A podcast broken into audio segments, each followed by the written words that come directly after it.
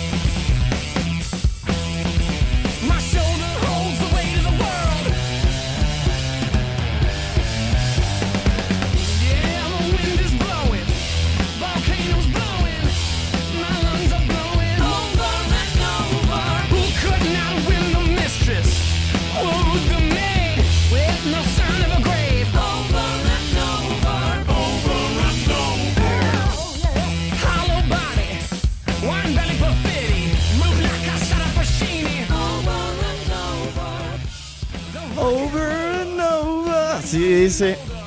Over and over. Esto es Jack White.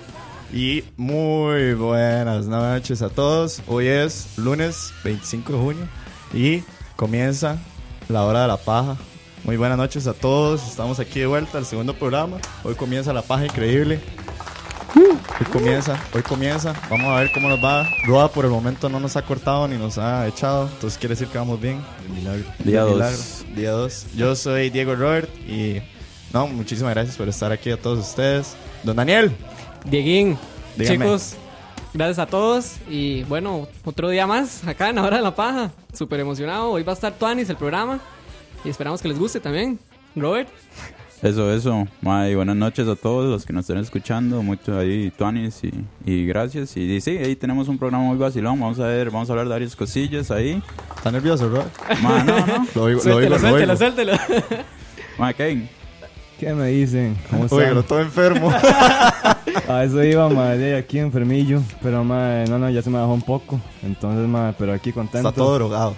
No, drogado no, madre. No, eso es ilegal. No, no, estoy, estoy, estoy hecho pistola, madre, pero de ahí, no, no. Aquí, Hecho pistola, madre. Tenía como desde el colegio no escuchar a alguien decir, estoy hecho pistola. ahí yo, lo, yo volví a revivir ese dicho, ¿no?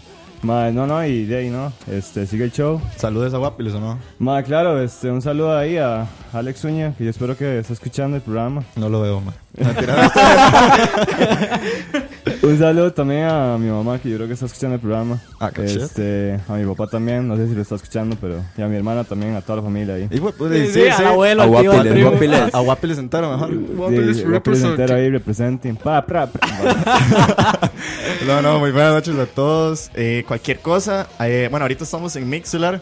Eh, se pueden unir al chat. Ahí vamos a estar viendo algunos de nosotros de lo que ustedes nos vayan a poner con respecto a los temas de hoy. Eh, si no, cualquier cosa, también en Twitter, en Escucha, en Instagram, en Escucha, pueden ir viendo algunas cosillas. Y no, no, empecemos esta hora a ver. Esta semana, vamos a ver. Ah, bueno, y creo que vamos a intentar implementar un hashtag. Y um, se nos ocurrió usar el hashtag pajeando. Entonces, Para que nos ayuden ahí también. Sí, sí, en Twitter, porque a veces ahí uno tiene ciertas carajadas en Twitter. Y el hashtag pajeando, por si les interesa. Señores, un poco de noticias. Vamos con el Chill Hub. Hay un toque matiz. Sí, sí. Uf. Eh, estos días se ha venido soltando. ¿Quién, quién es de aquí les cuadra Star Wars? Mami, sí. Claro, madre. Pero porque me vuelven a ver así, huevones. La, la ¿Sabe por franquicia. qué? De, to- de todos, solo se podría decir que Daniel no le cuadra. De todo el planeta Tierra. No, no, no es. Gracias, Diego. no, no es que no me guste. Hay temas personales, pero por lo menos vi una y, y me gustó. Ya, todo bien. La mejor. La mejor, ¿no? La que... La primera cuatro, la cuatro, no La sé cuatra. qué. La cuatro, perdón. La New Ya Hope, hasta me puso sí. nervioso. Las- mi favorita también, mae. Bien, también la mía. Bueno. Eh, la vara está así. Eh, la semana pasada, eh, bueno, el, a finales de este año, en diciembre, tuvimos lo que fue la segunda parte de la nueva saga, de la nueva trilogía de eh, Star Wars, con lo que fue Star Wars The Last Jedi, de Ryan Johnson. Y eh, cuando sale esta película, eh, a pesar de haber recibido muy buenas críticas por parte de los críticos de No, hombre. eh, fue recibida eh, de forma muy dividida por la mayoría de los fans, hasta el punto en que eh, ha sido una película tal vez como muy bi- bipolarizada, por así decirlo, con gente que la ama demasiado y gente, algunos que la odian. Y esta semana se volvió a desatar todo lo que ha sido la polémica detrás de esta película, porque al parecer salió una cuenta en Twitter bajo el nombre de Remake The Last Jedi, at Remake The Last Jedi, y empezó a generar un movimiento, varios tweets, donde supuestamente estos madres están haciendo un pledge, es decir, están recibiendo dinero y están haciendo que quieren hacer un script, y porque quieren volver a hacer The Last Jedi, porque no les gustó. Eh, sinceramente, supuestamente dicen que tienen un grupo de productores que están dispuestos a cubrir todos los costos de producción. O sea, están dispuestos a cubrir los costos de producción de una película de Star Wars. eh, o sea, todo sin- el bolsillo de los más. Ajá, sin conciliar los derechos de Disney y demás. Y de nadie. Oiga, Probablemente- oiga, oiga esa demanda. Van a tener que vender sus hígados y riñones y Pero todo toda lo esa demás. plata salió de ellos. No sabemos, o sea, es que ha sido una cosa muy extraña porque eh, el movimiento se empezó a generar y de ahí empezamos a ver todas estas carajadas, sale este pledge y más, a las 11 de la mañana estaba viendo, iban, Daniel lo puede confirmar, por 195 millones de dólares. Exactamente. Y hoy a este momento van Ma, por pero- 200, 251 millones de Es- dólares. ¿Eso en qué página está? Está en... Ellos tienen una página que se llama www.remaketheLastJedi.com Y uno puede donar y la vara. eh, Exactamente. al Ah, o parecer, al, al- tienen como un videillo y uno lo ve, y entonces te dicen como que si donas 10 dólares, te dan esto, si no sé cuánto, y creo que llega como hasta los 10 mil dólares, y Ujú. supuestamente. Con recompensas. Ajá, cada uno tiene como su reward. Es un, es un, es un found me, o sea, funden sí, sí, y sí. hagamos Ujú. la película. Ma, y con eso- 250 millones de dólares. Ahorita llevan... 251 millones de dólares. O sea, eso es dinero de verdad. Asumamos. Asumamos. Se supone. Ese es el problema. Eh, la vara fue que esto explotó. O sea, explotó en Twitter. Hasta el punto que tenemos gente como James Gunn, eh, uno de los directores y guionistas de lo que es Guardians of the Galaxy, Exacto. Eh, Seth Rogen y hasta el mismísimo Ryan Johnson estuvieron hablando de esto en Twitter y fue bastante vacilón ver el tweet de Ryan Johnson si no lo han visto porque literalmente Ryan Johnson, director de la película original de The Last Jedi, les pone please, please, please, please make this movie. O sea, él quiere que la hagan. Entonces, no sé, man, ¿ustedes qué piensan de esto? Ma, y yo la verdad, este, siento que es innecesario, ma. Y gast- O sea, yo siento Pero usted que- se lo cree. Bueno, Ah. es, es que, madre, ahora con el fanatismo de la gente, madre, todo es posible. Y, madre, entonces, este, yo siento que es mejor recaudar esa plata y por qué no hacer otra película de Star Wars. O no sé, o incluso donarla, bueno, como dice ahí, ¿por qué no donar? Como el mismo Frank Oz, que es el que hace la voz de Yoda, eh, di- dijo, ¿por qué no, lo, Exacto. por qué no recaudan la plata y la, lo hacen por un bien social? O sea, Exacto. se lo donan a una causa social. El, el mismo Frank Oz, como dices Kevin, o sea, se les cagó, por así decirlo, y se les dijo como, man, no puedo creer que estén recaudando plata para hacer una película que ya se hizo Sí. Y recaudar tanta plata por algo tan estúpido, no sé.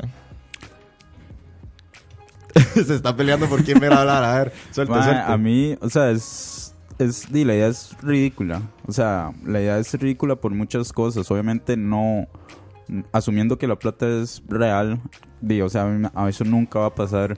Disney nunca va a dar, nunca va a echarse para atrás una mega producción de esa con Star Wars. Y imagínense que empezaran, que, empe- que Disney hiciera, ma, y sí, sorry, le hicimos mal, di, hagamos de nuevo esto. Sí, claro. Imagínense el día de mañana que salga la, La la, que, tercera. la, di, la tercera de esta, de esta fase, la, La novena. la novena y que pase lo mismo. Novena, suave. Sí, no, no. Sí, La novena que pase lo mismo. Y otra vez y que la... Ve, sí, empiezan a hacer eso con todas las películas. No, no, o sea, definitivamente todo esto huele como a gato encerrado. Yo siento y estaba conversando con Daniel, como nosotros somos todos publicistas. a, a- ese punto quería llegar yo, por eso quería dejarlos que hablaran para, digamos, ya comentarles lo que, lo que estábamos hablando Diego y yo antes de que empezara el programa. Que estamos ahí esperando a ver la sorpresa. Porque es, todo este misterio y todo eso, a nosotros no nos parece que, que vaya con un- como con ese propósito. Para mí hay, hay algo encerrado ahí. Hay, hay- ahí va a haber una sorpresa en algún momento y aquí nada más estamos esperando en el momento en el O sea, que pase. O sea, como una campaña secreta. Exactamente. O, sea, queremos ver O ahí sea, como o Es una un- teoría. Una teoría como que una sacaron. expectativa Ajá, una ex- extraña, Sí, pero- rara, no, no sé. O un gran joke Ajá. que se salió de control. Porque, o sea, sí, eso tiene más Sí. sentido o sea, para mí. porque digamos, vos, vos te metes a la página y sale lo del pledge y demás, y yo digo, o sea, 251 millones de dólares, ¿a quién le están cayendo? Y, y o sea, ¿quién está supervisando no, esta Diego, plata? Diego, y no solo eso, sino el, el montón de plata que, digamos, aumentó de lo que vimos nosotros en la mañana a la tarde. O sea, Sí, es un boom. Sí, es demasiado. O sea, ¿en qué momento tanta gente dona tanta plata, verdad? Supuestamente. Yo doné, yo doné. Ah, bueno.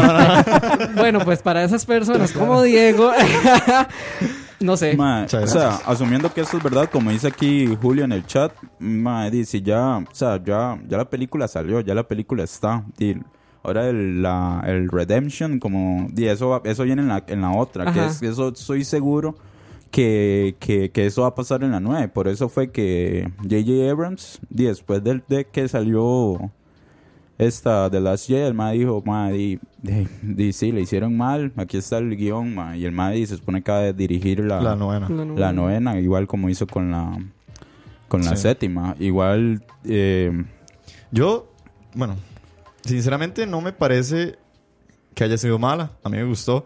Yo lo que siento y lo que hablé con Rob en la mañana que estábamos hablando es que a veces la gente, definitivamente Star Wars es un fenómeno inmenso. Estamos, estamos hablando de años, de años, de como fenómeno.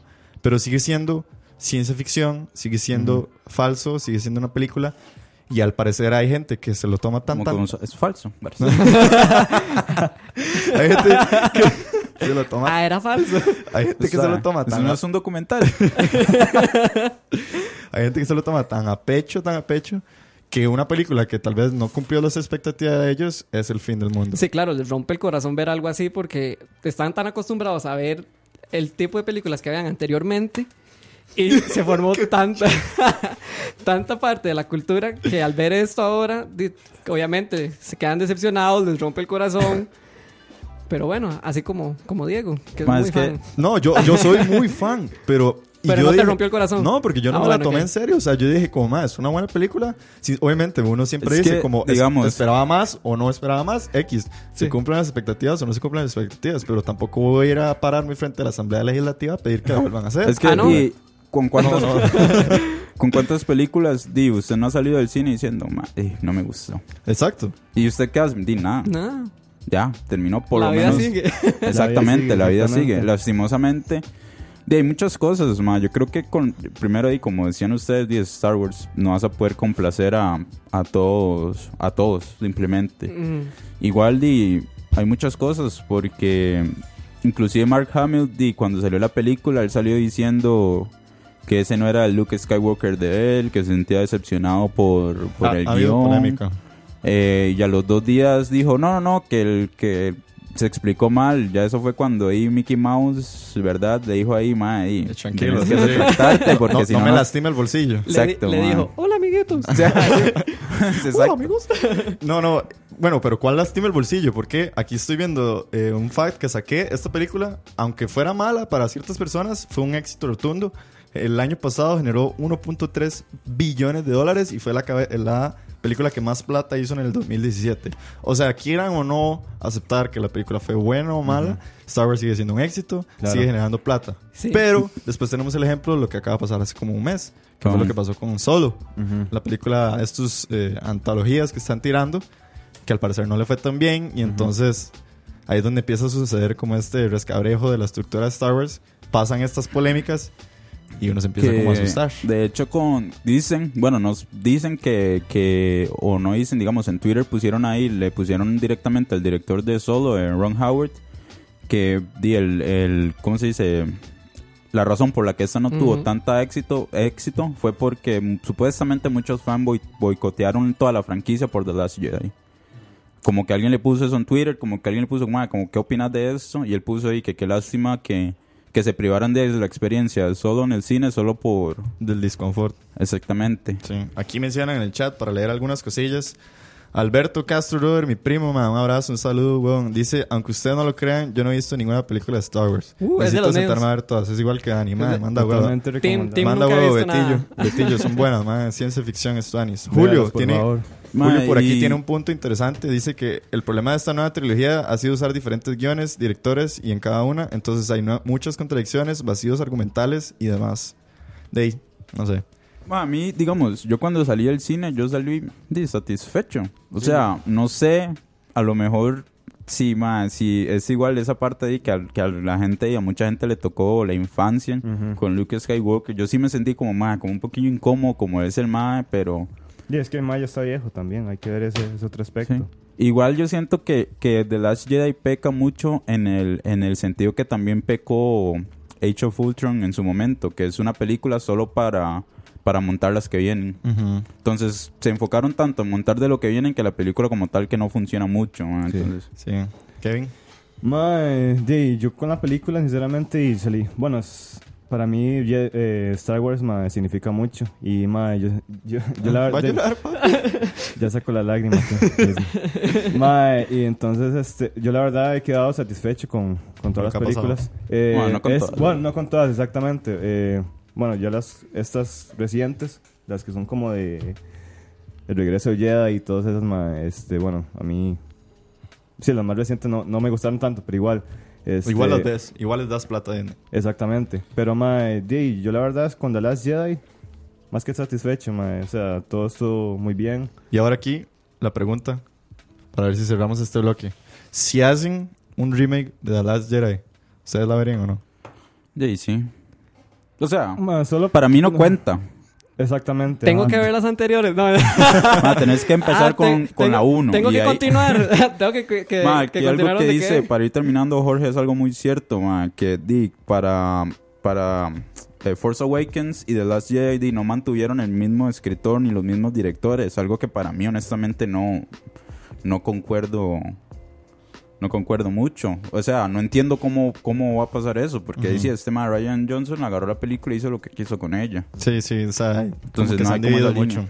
Dice aquí mi jefe, don Oscar Roa, que dice que tienen que dejar de hacerlas con esa frecuencia histérica. Es imposible hacer cosas de calidad en tan poco tiempo y con tanta influencia de mercadotecnia. y eso es cierto. Yo creo, y para ir terminando, algo que a mí me parece muy importante que, va, que está pasando con Star Wars y va a pasar con, con un montón de franquicias es que ma, pierden la magia.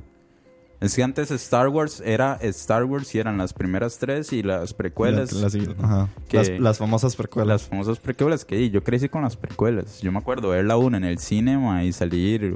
Probablemente me dormí en la primera mitad, pero De Rob, pero cuando empiezan a sonar las cajas registradoras ahí. Exactamente. Yo, Exactamente. yo siento que también ahí hay como, como una doble moral, porque por muchos años mucha gente dijo, como, "Ma, que vuelvan a hacer Star Wars, que vuelvan a hacer Star Wars.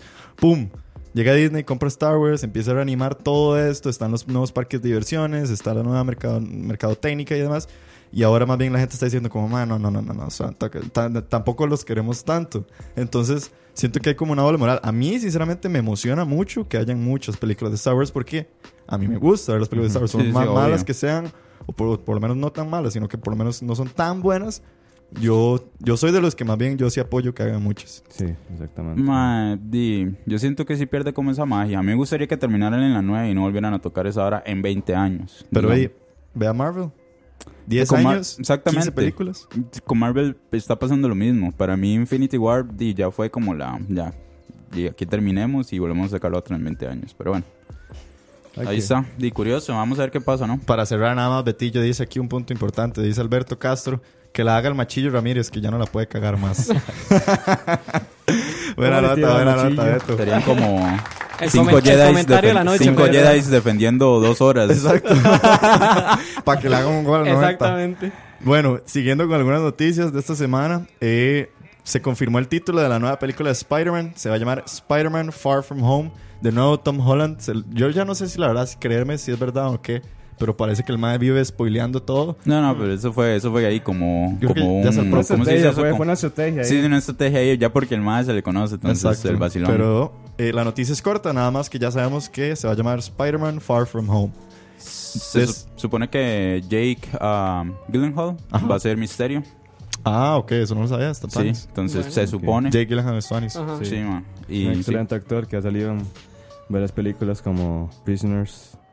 Eh, bueno, Ajá. esta de boxeo, que es muy buena, ma. La verdad, ma, estoy emocionado por... A mí me cuadra demasiado eh, el Zodiac. Zodiac, sí. Por si Donnie nunca lo han Darko, visto, man. Zodiac. O Donnie Darko, obvio. crack.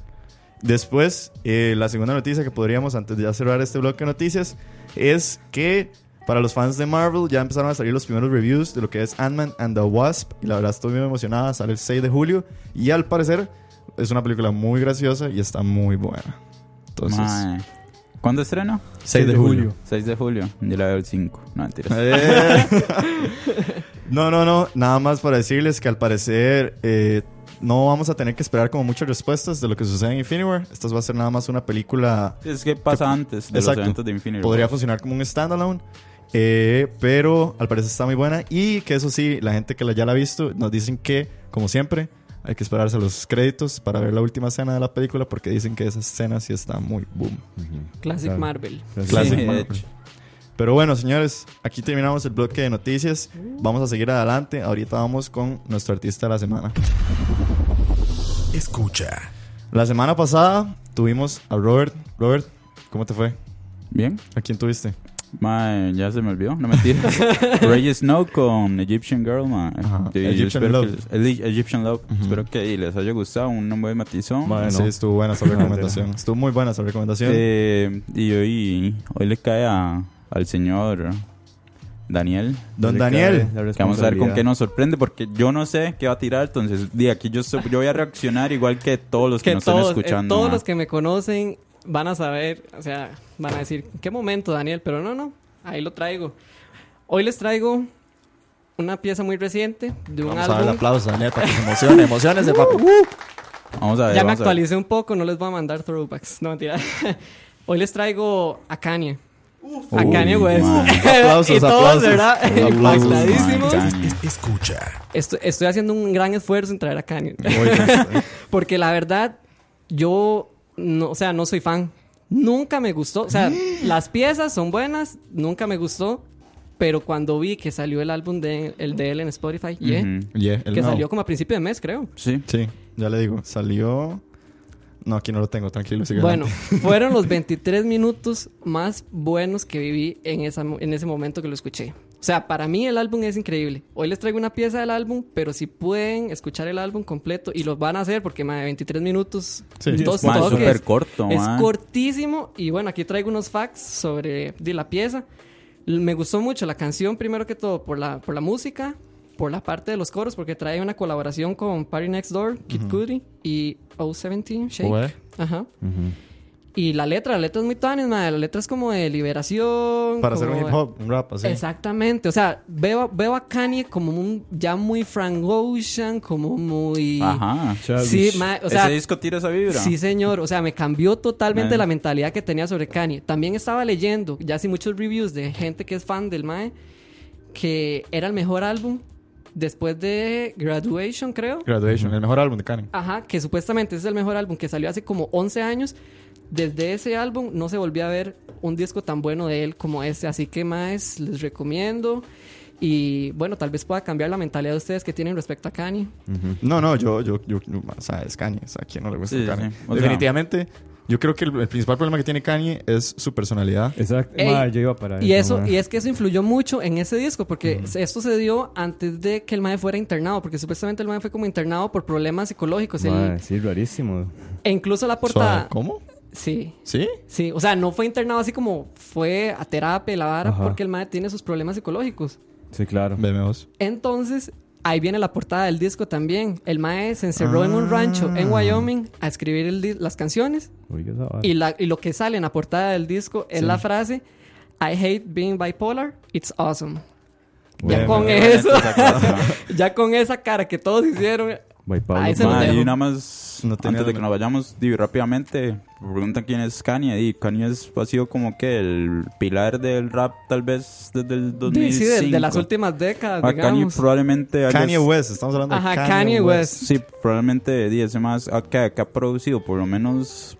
Es que el más también es productor, entonces Sí. es muy probable que Y ha algún, colaborado mucho también. en algún disco que hayan escuchado, más probablemente que tenga mano de Kanye. Y, di, con solo decirles de que di, Daft Punk les, Ujú. les aprobó el de el remix que él tiene. The Stronger. Stronger. The, The Harder, Stronger. harder Faster, Better. Kevin, Kanye, Stronger. Vámonos con Kanye. ¿qué me puede decir usted antes de irnos? Mae, eh, bueno, antes de irnos, mae, yo tengo una percepción de Kanye como, bueno, como acaban de decir, de la personalidad. Eh, no sé, es como muy rara. Después de, después de esa entrevista con Ellen DeGeneres, mae, o sea, yo, que, yo quedé curado. Pero, este, en sí, yo creo que en parte, mae, ha sido, ha sido, ha sido un artista bastante importante para lo que es el hip hop, mae. Eh, bueno, ha sido, mucho- muchos artistas se han influenciado por él. Y di, es un artista que ha comenzado desde abajo. Y mae, eso, eso lo respeto mucho. Aquí dice Julio, Julio R. Sandoval es el próximo presidente de Estados Unidos del 2020. Acuérdense que Uf. Kanye en algún momento dijo que se quería lanzar a la Sí. presidencia. Ma, en el Estados va a ser en 2020 La Roca contra Kanye. ¿no? Va a ser un show. bueno, Ahí veremos entonces. ahí vamos a ver. Ya venimos, vamos a dejarlos entonces con la canción que nos trajo Daniel de Kanye. Esto es Ghost Town del nuevo álbum de Kanye que se llama IE. Eh, y nada, los dejamos y ya venimos para comentarla.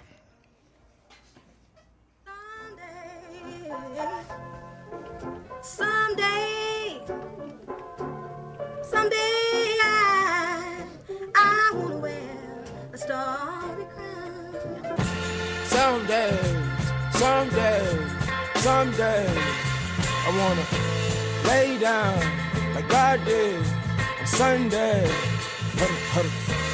Sunday, Sundays, I remember three songs. Sunday, that way, yeah, way, way, that day. Mm-hmm. Uh, someday, I wanna tell everybody someday. I wanna hit the red dot and everybody someday. Oh, smoke a marijuana. Now I don't live how do I wanna. Someday. I've been trying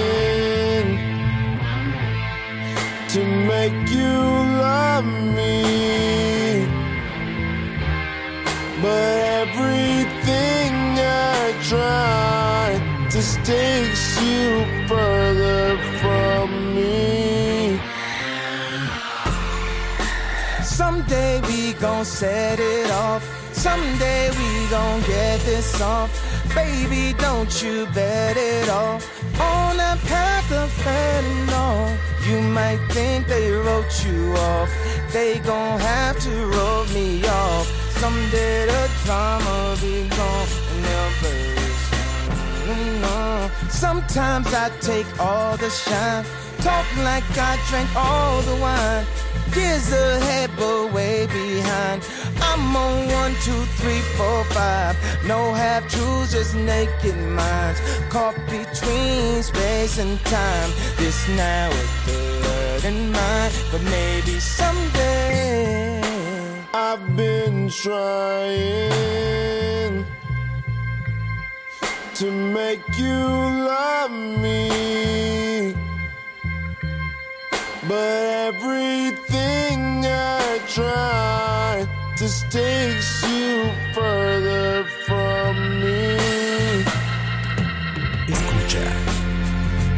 Whoa. Once again, I am a child. I let go, go of everything that I know. Yeah. Of everything that I know. Yeah. And nothing hurts anymore. I feel kind of free. We're still the kids we used to be. Yeah, yeah. I put my hand on a to see if I still bleed.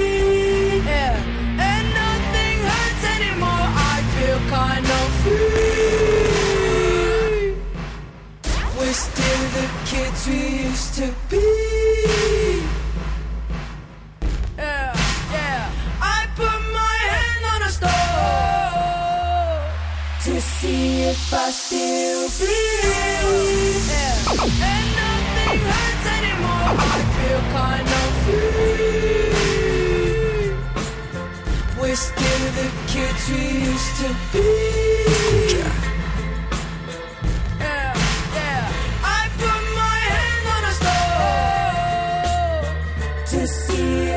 Still bleed. Yeah. And nothing hurts anymore. I feel kind of free.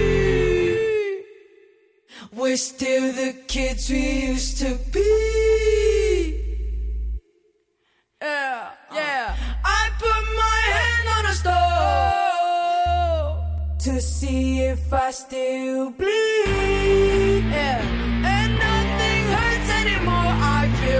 Free. Escucha.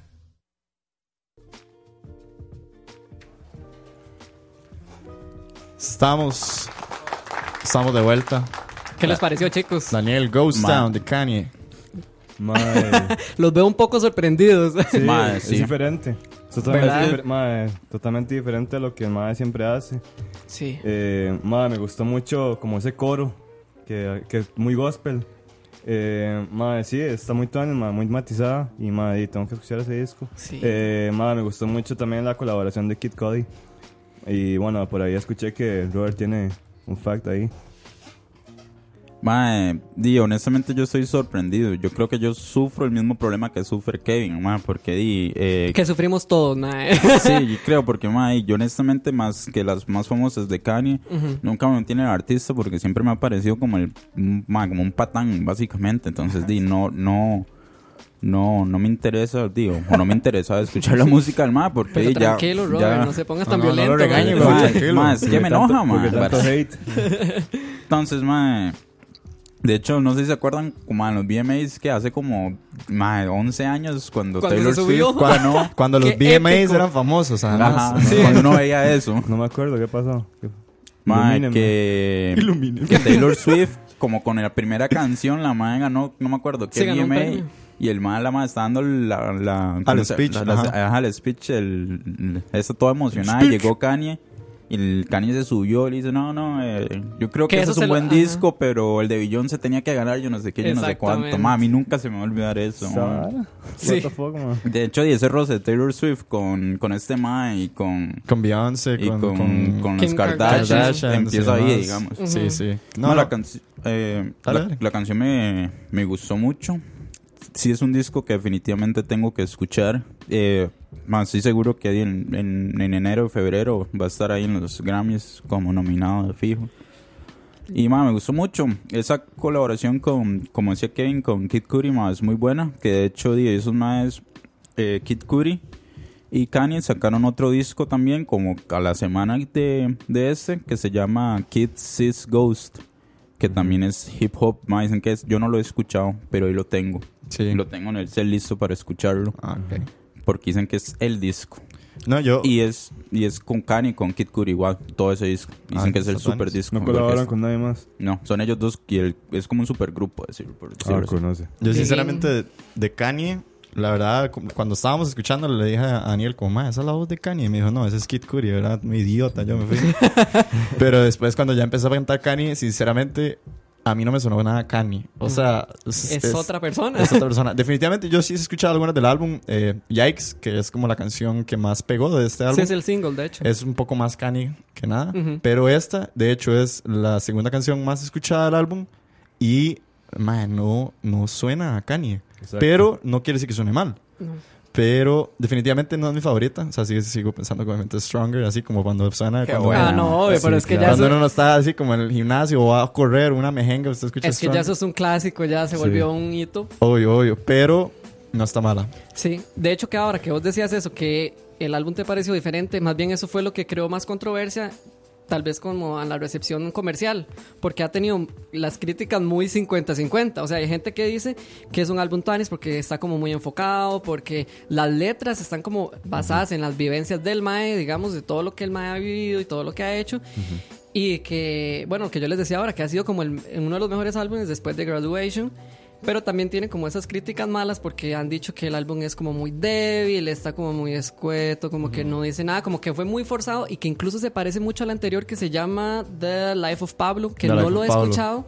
Pero me han dicho que, y he escuchado y he visto que dicen que es como una continuación de eso. Entonces el álbum es como un extra ahí de, de lo que había lanzado anteriormente. Yo siento que, ma, si, si es un disco corto, pienso que es más digerible. Exactamente, ma, es que eso fue lo que, digamos, más me, mo- me motivó a escucharlo, porque primero que todo vi que era Kanye, y yo, bueno, es Kanye. Vamos Hay a ver. 23 minutos, mae, Mae, obvio que ¿cuán- lo escucho, porque es súper rápido. traen? Son siete, creo. Siete. Eso es como un mini disco. Mae, mae. sí, pero Siete desde el- canciones. Casi de pena. pero es que, desde la primera al chile, así te agarra en dos toques, y, y ya después se pasan los 20 minutos y ya estás terminando de escuchar el álbum. Y es como, mae, ¿en qué momento? Sí. Pero es muy bueno. Si yo de Aquí. hecho hubiera sabido que dura 23 minutos, ya lo hubiera escuchado. Sí. Aquí, Porque- mandándole saludos a Amanda Cortés, Mans. Linda Hi. Mans. Dice que qué buena pieza, parece que les gustó. Eh, la verdad, no me, cuando escuché este álbum primera vez lo estaba escuchando en el carro y algunas canciones eh, venía con mi novia y le, sí le dimos como skip. Saludos a mi novia, Pau, te amo. Eh, les dimos skip porque sí sonaba como me, pero otras sí sonaban muy buenas. Creo que no llegamos hasta esta, pero la verdad estoy sorprendido.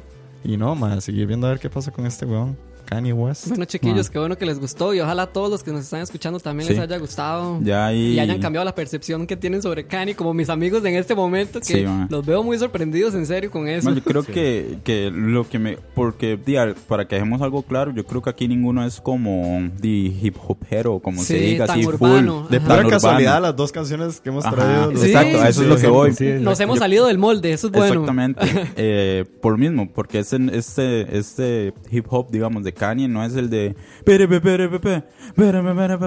De música Sí, sí, ese es piche, man. Y, y es un algo como más chill, es- sigue siendo hip hop, pero es algo más chill, es algo que cualquiera puede escuchar, digamos. Y esas dos piezas tienen como Mm. eso en común.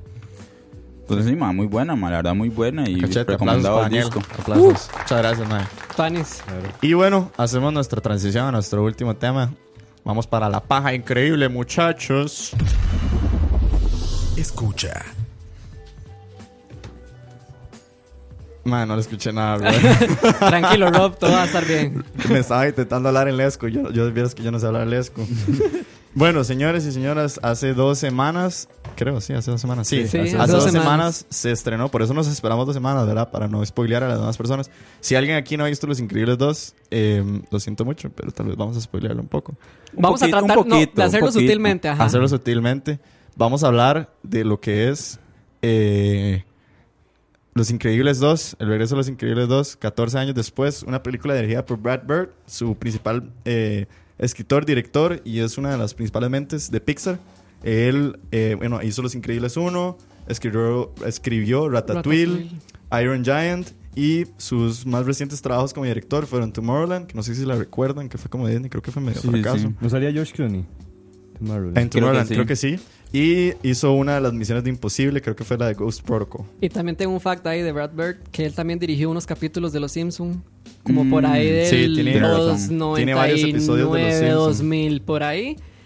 Pero entonces el MAE es un crack, la verdad. O sea, Es tiene, tiene, tiene buen currículum el MAE. Voy a, voy a tirar un poquito de fondo, algo que para mí es como Rajadísimo. la par- mi parte favorita de las películas de Increíbles, el soundtrack. Ah, no, que ahorita vamos a hablar del épico, soundtrack. sí. Pues sí, Los Increíbles 2. eh, es una esta es la película número 20 de Pixar. La primera película fue en 1995 con Toy Story. Y aquí estamos escuchando lo que es a Michael Giacchino, nada más y nada menos que uno de los principales eh, compositores para películas. Oigan este, oigan este reparto de películas que ha hecho este man. Ha hecho la música para Coco, que Uy, man, recuérdame. aquí estoy llorando. Sí. Eh, Jurassic World, la 1 y la 2, Ajá. música clásica. Hizo la música para Rogue One, la música para Doctor Strange, para Zootopia, para Inside Out, para Up y para muchas otras más. Definitivamente es un director como de preferencia dentro de Pixar Incluso, para hacer la música. incluso él se ganó el Oscar por la música en Up. O sea, la, música original se lo llevó Up y fue por él. Correcto. Wow. Y aquí están escuchando, esto es eh, In Credits 2, creo que es la música que sale al final de la película. que a mí me encanta esta música, me recuerda demasiado a James Bond, Exacto. como a películas como espionaje, Sí, no sí. sé. Tiene es una nota muy... Más que Y- Es como un jazz ahí, Ajá. bastante Ajá. tuanis. un jazz espionaje, una cosa así bien tuanis. Y bueno, ¿qué me dicen ustedes? Increíbles dos. Empieza Kevin ahí. ya tiene más fresco. A mí la verdad me gustó mucho. Este, sí tengo como algunos puntos que tal vez no me, o sea, no, no me gustaron tanto, pero mae, este, di, mae, la verdad estuvo muy tuanis, fue, bueno, para mí fue un buen regreso después de 14 años de espera, mae. Eh, bueno, para mí, mae, la animación se ve excelente, eh, incluso se ve hasta igual. Y bueno, aunque, aunque ahí vi una foto donde salía, yo creo que Tony. Sí, todo Ajá. feo en la 1. Todo feo, sí, sí. Tu- sí, tuvo sí. una cirugía plástica en 14 años. Sí, sí, es que estamos hablando de 14 años Sí. de, de Nah, es- efectos es- de animación. es rajado. Exactamente. Eh, mae, eh, me gusta mucho que esta vez la historia se, se esté centrando en Elastigirl, porque recordemos que la primera está más centrada en, en Bob, Ujú. en Misión Increíble. Y bueno, esta vez este, Bob eh, tiene que cuidar a los chiquitos, bueno, a los hijos, y se tiene que hacer cargo de todo. Eh, bueno, ah, bueno, un, dato interesante, este, Brad Bird, que es el director que hizo la película, es el que hace la voz de Edna Moda. Jeta. ¿En claro. serio? O sea, la versión en inglés, obvio. Sí, claro, por supuesto, ¿verdad? español El jamás. ma- El mind blow de todas las personas en este momento. Guay, hecho- o sea, qué rajado. Y para Sí. que sepan la voz en español de Namoa es un maje también. Sí, Ajá, BM mae. al cuadrado. Y, mae, claro. Eso estuvo impresionante. Sí. Rob, Increíbles Mae, 2, ¿te gustó o no te A gustó? mí me gustó mucho. Mucho. Mano, o sea, es, y es que es, es- la hora del cine es, es como la experiencia. Entonces ya sentarse y, y regresar 14 años, por decirlo así, empezar donde terminó la primera, Sí. ma, ya uno Exactamente. empieza, Exacto. ma, va, va. Sí. y con esa hora me Justo en la nostalgia. Bueno, y el soundtrack, como decían ustedes, ma, para mí es demasiado rajado, me, me cuadra un montón. Eh, la animación, ma, o sea, ps, otro nivel. De hecho, yo volví a ver la 1 en Netflix. Está en Netflix, sí, sí. está en Netflix, Sí, sí. ma, y usted ve la animación y ma, o sea, el avance es rajadísimo. Por ahí había escuchado que, no sé si será cierto que, pero un render de un cuadro de la película Los Increíbles dura media hora. Solo un cuadro ¿De la primera o la segunda? de la segunda. De esta. Un render. Wow. o sea, es De tan detallada, tan detallada, Ma, tan Sí, bien claro. hecha. Es que te la hicieron tan bien, man. Es muy bien Sí, hecha. imagínese por ahí la anda. compu. Por ahí, del tamaño de esto.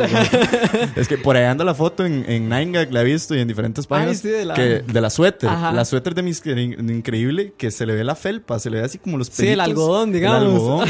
y uno dice, "Mae, o sea, ¿cuál es la ganas de hacer un esfuerzo por animar eso? Quedó tan detallado, man. Por aquí, por aquí vamos un toque en el, en el chat. Dice Julio Sandoval que valieron la pena esos 14 años. Una buena secuela. Alberto Castro dice, bueno, Los Increíbles. Yo me puse a detallar la animación y pareció increíble los detalles y demás. O sea, Los Increíbles le pareció increíble, Beto. Jonathan Cortés. Qué chilazo. Los Increíbles. Aplausos por el chile. Bien. Dice Jonathan Cortés, Los Increíbles 2, un giro muy predecible y Jack Jack cerró el show. Claro, Estuvo por bueno. supuesto, man.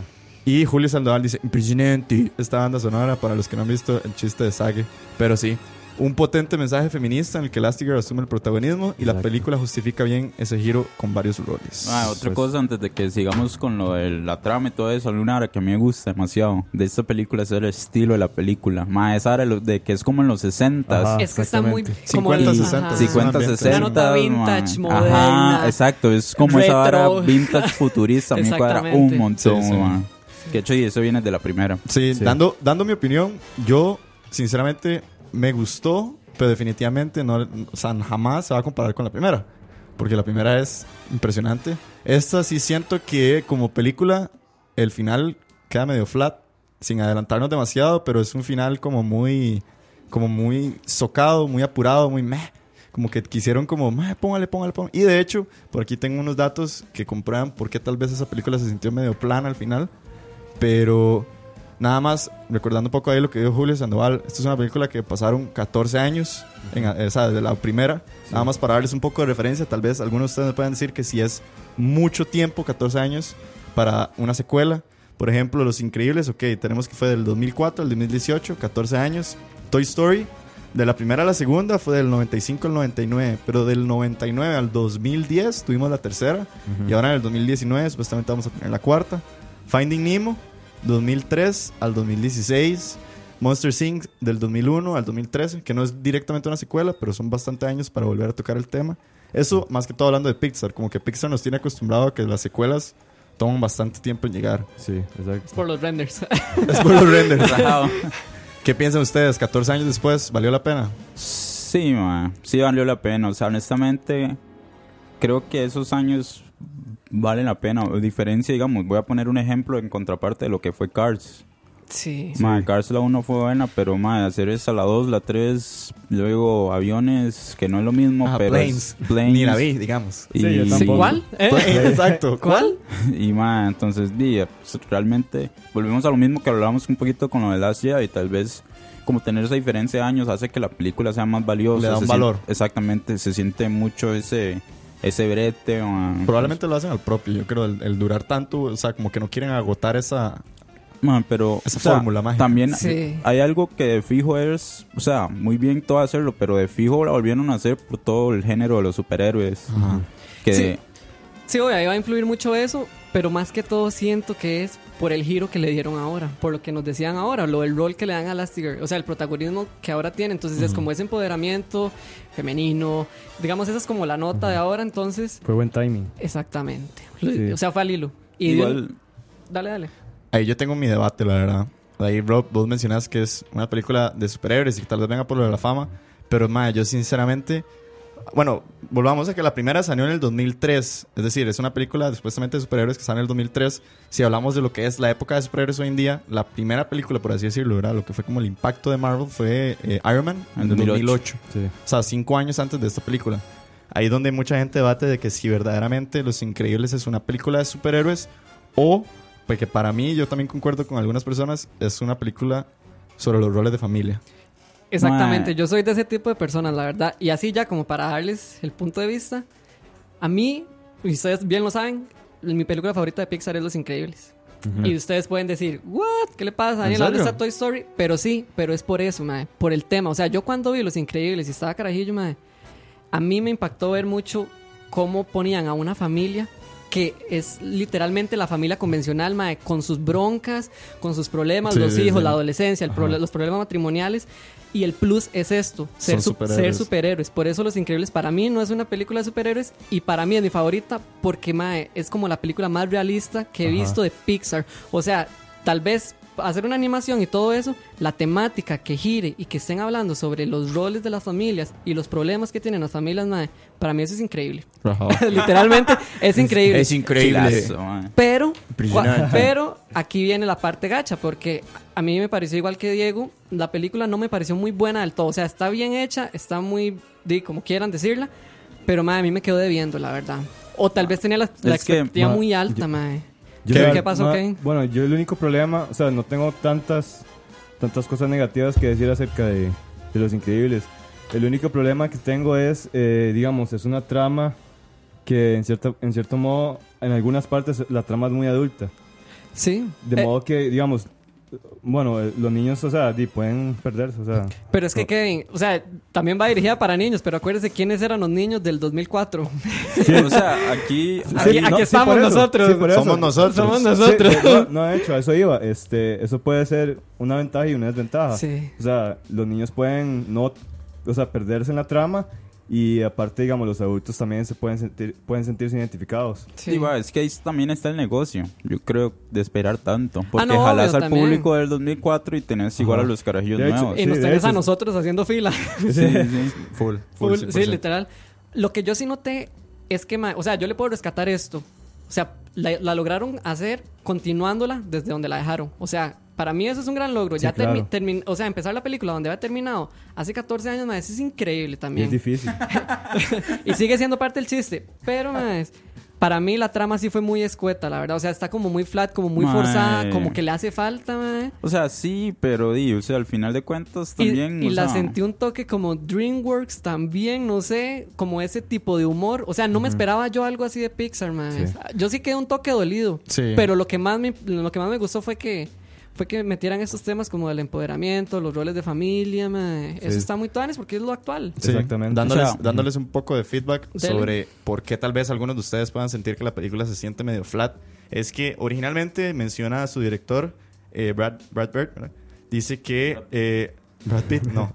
Eh, la película perdió casi un año de producción. Esto debido a que hubieron ciertos movimientos de fechas para lanzamientos de Pixar y originalmente la película Toy Story 4 se tuvo que mover un año al 2019 y adelantar esta película al 2018. Es decir, se tuvo que apurar todo el esfuerzo que iban a hacer en un año para seguir haciendo y preparando esta película. Literalmente le dijeron, no, perdieron este año, zócanle que tocamos vamos a sacar esta película. Por eso es que algunos dicen que hubieron bastantes, y el mismo director dice, hubieron recortes en ciertas ideas, Sí. recortes en ciertos plotlines, recortes en ciertas eh, cosas que querían hacer ya para la película, que donde tuvieron que cortarlas para apurar el lanzamiento de la película, porque Pixar dijo, es más importante Toy Story 4. Sí, claro. Sí, es pues, como el- la cara de Pixar, mae. Exactamente. Sí. Aquí algo que, que dice mm, Julio, ah, muy vacilón, lo de la teoría de Pixar. No sé si Ah, un sí. día podríamos No, hablar, hacer un super programa de Eso eso. es como para hablar por dos horas. de la Exactamente. Ah, Pixar. sí. Pero ma, algo muy vacilón, básicamente en una oración la teoría de Pixar es que todo, todas las películas conectado. están conectadas. Exacto. Sí. Ay, no sé si recuerdan en Monster Inc. hay una parte donde uno de los monstruos cuando le están preguntando cuando le están preguntando como lo que pasó después del accidente de Boo, el ma dice, vino un niño y, y, y rompió un carro o explotó un carro con los con los Ah, rayos vol- voló- láser. voló un carro Ajá. con los rayos láser. Ajá, que ahora que dice que supuestamente cuando Jack Jack se, ve- se hace invisible está en esa dimensión y por eso es que Jack Jack es el carajillo que el mae ve con los rayos wow. láser. Ah. Me la loquera. Habrá que dedicarnos entonces a un podcast de las teorías de De Pixar. las teorías de Pixar. Y otra cosa que también le rescato, y ya aquí me va a poner una parte sentimental, fue que la fui a ver con mi familia. Lo que no hice hace 14 años, madre. Saludo para mis papás. Pero estuvo Tanis, madre. Verlo en familia fue Tanis porque me sentía como. Tranquilo, Diego. Madre, es que me sentía como hace 14 años, la verdad. Demasiado Tanis. y la es primera que también es- la vio. La No, no, no la pudimos ver juntos, pero ya ellos la vieron después. Pero eso fue lo que más me gustó porque di, hace 14 años no lo hicimos y ahora lo hicimos y todo bien, ma, y les gustó, a mí me gustó. No me un- llenó, pero todo bien. nudo en la garganta. Sí, chiquillos, va a llorar. Llore conmigo, Ma, papi. usted, o sea, hace 14 años dijo, ma, la voy a ir a ver solo con, con No, no, ni siquiera años". la vi en el cine, no la vi en el cine. La- Sí, ma, la voy a ir a ver solo. No la vi en el cine. llaves del carro y jaló. Yo tuve que esperar a que saliera ahí en Disney Channel o en HBO, pero sí. Sí. yo nunca la pude ver en el cine, ma, entonces verla ahora fue lo más yo no me acuerdo ma, si la vi en el cine o no. Sí, yo tampoco. Por ahí mencionaba a Julio y creo que también es como el- tal vez el sentimiento que nos deja a todos el final de la película es si va a haber una tercera película, Sí. si vamos a tener que esperar 14 años No, más. man. En una de las entrevistas, igual de Brad Bird, el director menciona que este sigue teniendo una gran cantidad de ideas para esta historia, aparte de las ideas que fueron recortadas en este año de producción. Él dice que eh, no se lograron plasmar y esperaría que para una tercera película no está descartada para lograr, eh, para lograr, como se dice, plasmarlas. Entonces, mm, creo que no está descartado para nada una tercera película. No, o sea, es obvio, no voy a hacer muchos spoilers, pero es obvio que los personajes que introducen es para eso. Para traer más Sí, franquicia, para, más y pelis, para más generar más historias alrededor de todo eso que está pasando. Ujú. Pero chiquillos, ¿ustedes qué dicen? ¿La recomiendan? yo la pruebo. Chiquillos. Yo la pruebo, ma. ¿La Para mí prueban? es- ¿La recomiendan? Para mí es un sólido... Un sólido. Para mí es un sólido Un sólido. 8, 8, Ocho. 8, 8 increíbles de 10. Robert, Ro- Robert Approve. 8 Ah, pero Jack Jacks de, de 10 Jack Jacks. Bueno, que, que no hablamos mucho, pero y Edna ma, también se robó el show. Ah, no, porque eso fue épico. ma. Sí. Sí. Kevin. Di, yo sí. Igual que Robert, ma, es- yo, yo le doy un 8, ma. Un, un sólido 8, ma. Ma, y creo que sí, este. Tuvo muchas cosas bastante interesantes. Yo, sinceramente, eh, no sé. Yo le doy un 6, la verdad. No, no. no, me, no, no me llegó tanto. Y también creo que hago como demasiado disagree con mucha gente. Mi personaje favorito fue Violeta, por mucho. No sé, me, me cuadró, Ah, mae, sí. me cuadró Mae. demasiado como la historia de ella dentro de la película. y Sí, sí. toda la situación de ella, de estar enamorada de este mae y que todo lo que sucede sin spoiler Sí. mucho. Y sabes qué es lo curioso, mae? Que es que uno en la primera ve a Violeta como mal, triste, sufrida y uno no sabe por qué es. Y ahora uno se da es- cuenta Eso es lo que es lo iba que a decir. pasa. Yo, Sí. ma, yo veía a Dash, digo, uno no ve eso en la primera, No. pero yo veía a Dash en la segunda y yo, ma, qué carajillo más necio. ma, ya eso, ya eso es, ma, y que- Pero, Ya. mae, la historia de Violeta es gacha y es así, en la flor de la adolescencia, mae. Entonces, Sí. Sí, sí. sí, y el mapache, ma. Ah, Ah, no, esa, es- esa pelea de Mapache y Jack Jack sin spoilear mucho es la mejor parte de la Ma, película. la mejor parte de la película. Sí, ma. Ma, pero sí, este, yo siento que como estaban hablando de Violeta, ma, yo creo que la primera película no hay como mucha relevancia, o sea, no se hace sentir mucho el personaje. En, es- en esta segunda parte, eh, ma, la historia esta de, bueno, de lo que pasa con, con Tony, ma, eh, creo que es una historia, Famoso Tony. es, es, es una historia Igual, digo, bastante bien hecha. volvemos a lo mismo que lo, que po- lo que podría pecar la película es eso. Pues tenemos lo de Elastigirl, tenemos lo de Violeta, lo tenemos lo de Jack Jack, lo tenemos lo de Bob eh, ap- adaptándose, Sí. eh, lo de las matemáticas. eh, Que nunca van a... No, que siempre van a cambiar. eso Exacto, sí. cambiar. entonces, y a mí me gusta mucho. Igual yo, yo la veo como, y sigue siendo una película como para carajillos. Entonces, para mí que, que la trama sea plana, creo que está bien. O sea, Sí, yo, yo estoy igual que Diego, la verdad. Yo le doy un 6. A pesar de que la llevo muy mucho en el corazón, más. Pero, habrá que ver qué sucede. Si dentro de 14 años nosotros ahí con casi 40, yéndola a ver, la tercera Ah, parte. fijo, ma. De fijo, vamos a tener que Pero verla. sí, la- yo sí la recomiendo, la verdad. O sea, En los que no 14 la han- años. Barcelona. No, ahorita en este momento que está en cartelera, la recomiendo. Sí, sí. Vayan a verla, más. Stanis tiene el elemento Pixar que nunca falla. Ma, Y algo que no hablamos, el corto al Eso es lo que principio. iba a. O sea, o sea, rápidamente, yo podría resumir ese corto con una palabra. Bizarro. Épico. Mae, esos, esas serían las dos palabras que yo usaría. Bizarro y Porque, épico. mae, exactamente, es tan raro, quién sabe Para qué. todos los que no han ido a ver Los Increíbles, fumaron, tienen que ver ese corto, El corto, antes. el corto se llama Bao. El, estuve leyendo, es, la- es el primer, la primera dirección que hace este director, que en este momento perdí el, el nombre, pero es la primera vez que dirige uno de estos cortos que famosos, ¿verdad? De Pixar al principio de las películas. Y ha tenido bastantes, eh, ¿cómo se dice? Mixed reviews y de la gente que piensa. bueno, para, a mí, sinceramente, me dio un poco de miedo. A mí me gustó y mucha nostalgia, pero más estuvo excelente, estuvo increíble. O sea, la idea, la idea está bien, la idea está Tony. sí, mae. Mae, el hijo. Es un que tema llegue. que nadie habla. Exacto. Dice Julio, muy bizarro, tenía que ser asiático. Bueno, eh, amigos. sí, es que, bueno, no, lo tienen que ver, pero mae, muy bueno, mae. sí, sí. No, no. Es una idea loca, bien ejecutada. Sí. Totalmente. Es el mejor corto de Pixar. No, No, No, no mae. te podría decir eso, mae. Para nada, ma. Eh, el que salió para, yo no sé si lo vieron para Buscando a Dory, la animación de ese que era un Ese era de los pajarillo. El de, papeles, el de los- no. no. el de la foca. El de un- es de un pajarillo. Un mae. pajarillo. Yo Ajá. recuerdo uno de unos papeles, no sé si ese fue para Wally o para Ratatouille, que era como de un mundo hecho en No, papel. el de Ratatouille es el del el carajillo que toca un instrumento en una fuente y que le tiran una moneda y que el mae tiene como una caja que da vueltas y no sé qué. Que de hecho, ma, yo no sé, hay un DVD eh, que son los cortos de Pixar. Que ¿En ese es serio? hasta el de la lámpara. La lámpara era un corto. Que Pe- fue como pedite sobre- cuatro y ya, weón. Ocupo uno de esos. Vamos a- vamos a tienen que ver regalar si un no lo han corto. visto. y la bola de Toy Story y todo eso, ma, tienen que ver. Y hay que hacer una maratón de cortos. Sí. Sí, sí, no, la maratón de cortos. Y no, bueno, ahí vamos cerrando Escucha. lo que Bueno, bueno. es nuestro Ah, programa. bueno, este, Kevin. ahí nada más eh, para tirar un saludo para Yemer Vega, Jafet Sánchez y Stuart González ahí. Sí, Por ahí, ahí. quieren tirar saludos. Ma, Hora yo de los igual, saludos. un- sí, la hora de los saludos. los Quiero de mandar saludos. saludos a un compa ahí que estuvo escuchando. Eh, eh, Chevy, ma, un compilla ahí, ma, que Tony por escuchar. Igual amistades que estuvieron pegados.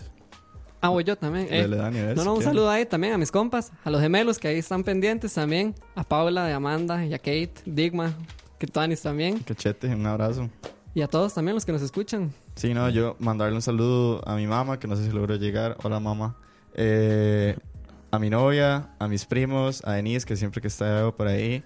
eh, a Betico, que se apuntó hoy a las charlas. Linda Y Beto. nada más para decirles, eh, la próxima semana... Sí, ma, ya, el pique. Les vamos a, es que no, para que sepa, Kevin y Roy no sabía de qué vamos a hablar la otra semana. La otra semana vamos a tener un enfoque un poco más musical. Vamos a darle giro ahí eh, a la Dani. hora de la paja.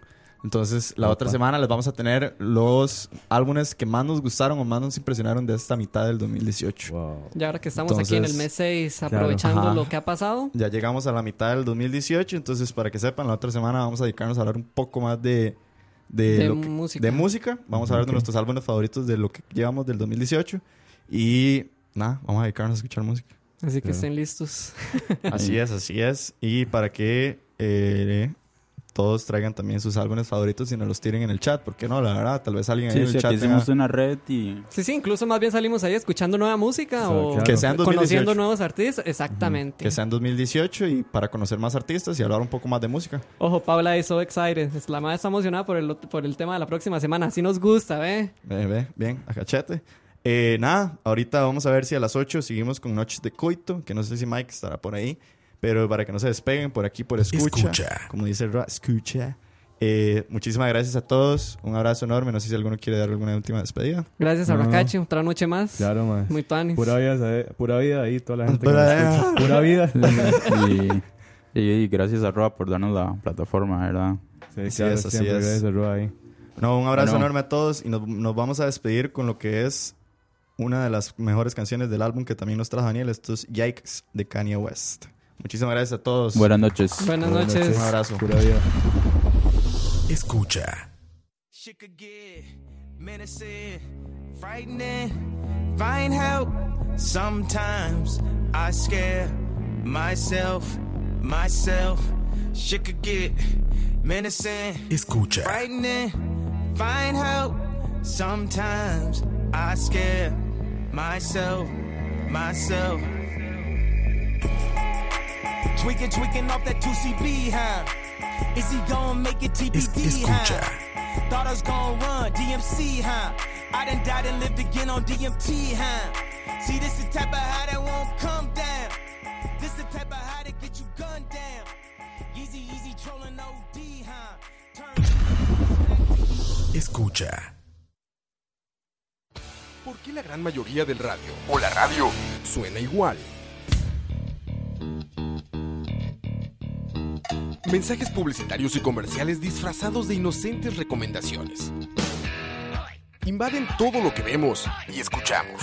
Además de, por supuesto, compromisos con patrocinadores o intereses de terceros que censuran e impiden que cualquier información o mensaje pueda llegar intacto, puro y sin filtros. Al escucha. Muy pronto, una nueva alternativa a la radio. Solo escucha.